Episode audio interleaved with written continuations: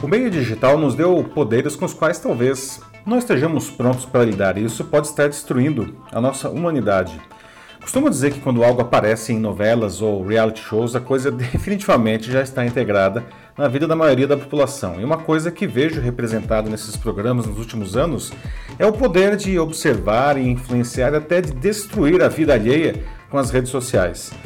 Vivemos uma época de crescente tirania digital em que muitos acham que o mundo tem a obrigação de lhes agradar. Caso contrário, agem como se tivessem o direito de punir severamente quem quiserem. Será que estamos perdendo a capacidade de vivermos em sociedade?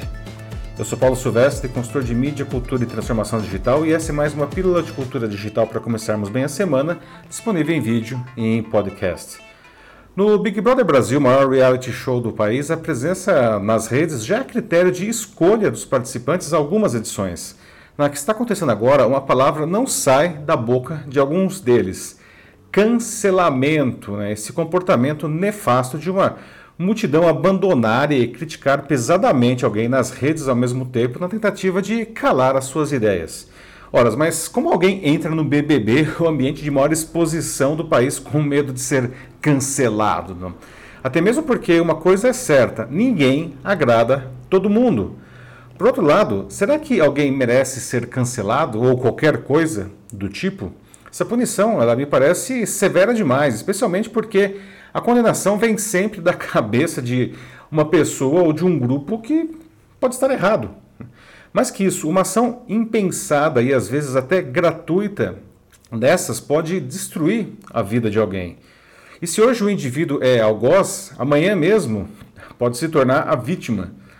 Para entendermos de onde veio essa aberração comportamental, a gente precisa conhecer a história dos relacionamentos online. Né? Quando surgiram os primeiros serviços na web, existiam apenas salas de bate-papo dos portais para a gente conhecer outras pessoas. E aquilo já parecia incrível, né? a chance de falar com muitas pessoas ao mesmo tempo, onde quer que elas estivessem, era uma coisa inebriante. Né?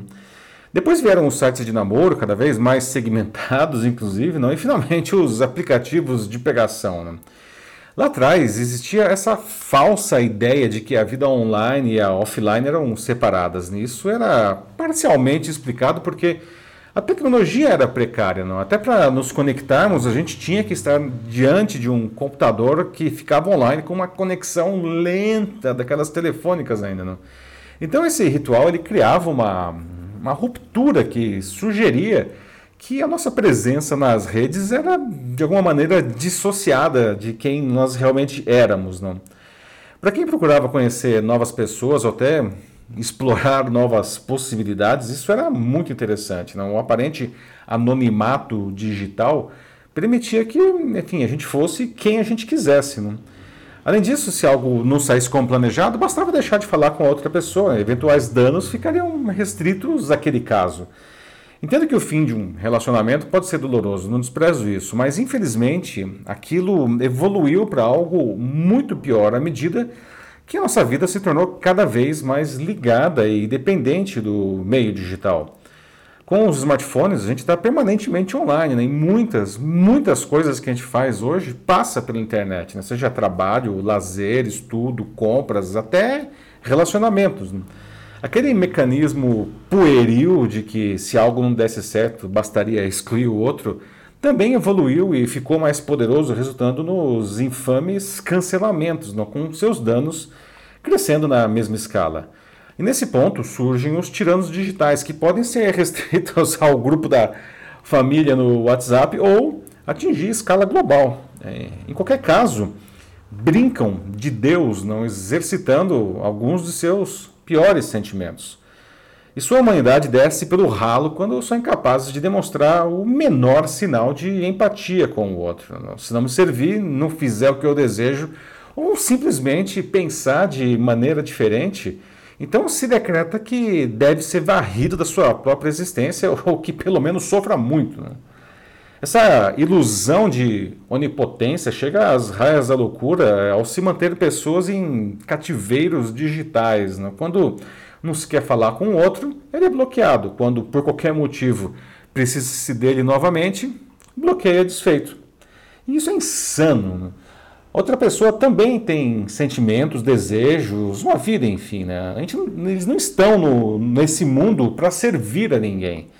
Insistir nessas ações né, pode indicar uma psicose que, que nos foi presenteada pelo meio digital.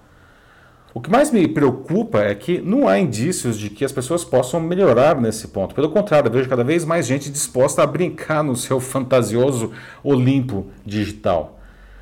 Temo que cheguemos a um cenário de exclusão digital como visto no episódio Natal da série Black Mirror disponível na Netflix. A exemplo do que se faz hoje nas redes sociais, naquela história os indivíduos eles podiam efetivamente bloquear os outros na sua realidade, não? graças a sinistros implantes que todas as pessoas tinham, ao se bloquear o indivíduo, ele não era mais capaz de ver ou ouvir quem, quem o tivesse bloqueado e vice-versa, mesmo que estivessem frente a frente. Né?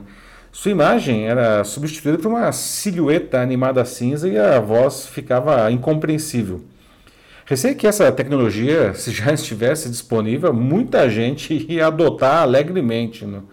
O problema é que quando existe uma grande demanda reprimida no mercado, eventualmente um produto acaba se tornando realidade. Não? Quando teremos algo assim, apesar do que eu acabei de dizer, eu espero que nunca. Né? Isso não é engraçado, né? é muito menos inofensivo. Não? Apagar alguém da existência de outras pessoas ao seu redor pode ter efeitos psicológicos devastadores. Não? Bom, quem me conhece sabe que eu sou um entusiasta, um grande defensor do mundo digital, mas isso não pode jamais matar a nossa humanidade. Infelizmente, aqueles sistemas primitivos e quase inocentes de relacionamento dos anos 1990 foram a semente para esse comportamento nocivo que a gente tem hoje. Não?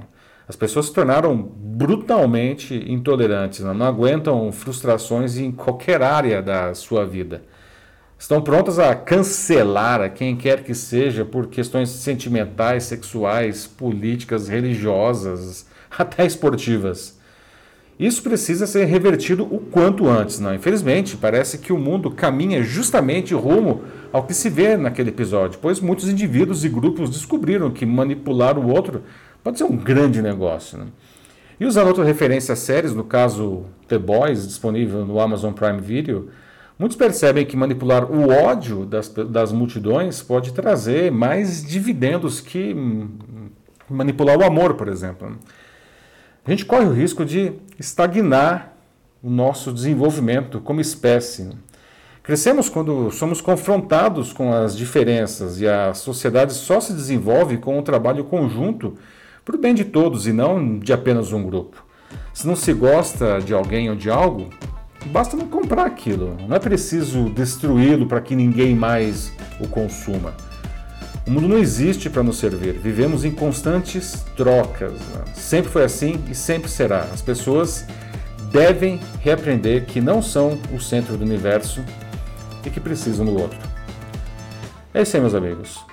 Bom, todos nós temos a nossa presença digital cada vez mais importante, não? mas como que a gente pode usar isso a nosso favor de uma maneira ética. Né? Se você precisa de ajuda nisso, basta mandar uma mensagem aqui para mim que será um prazer ajudar você nesse caminho. Eu sou Paulo Silvestre, consultor de mídia, cultura e transformação digital. Um fraternal abraço. Tchau.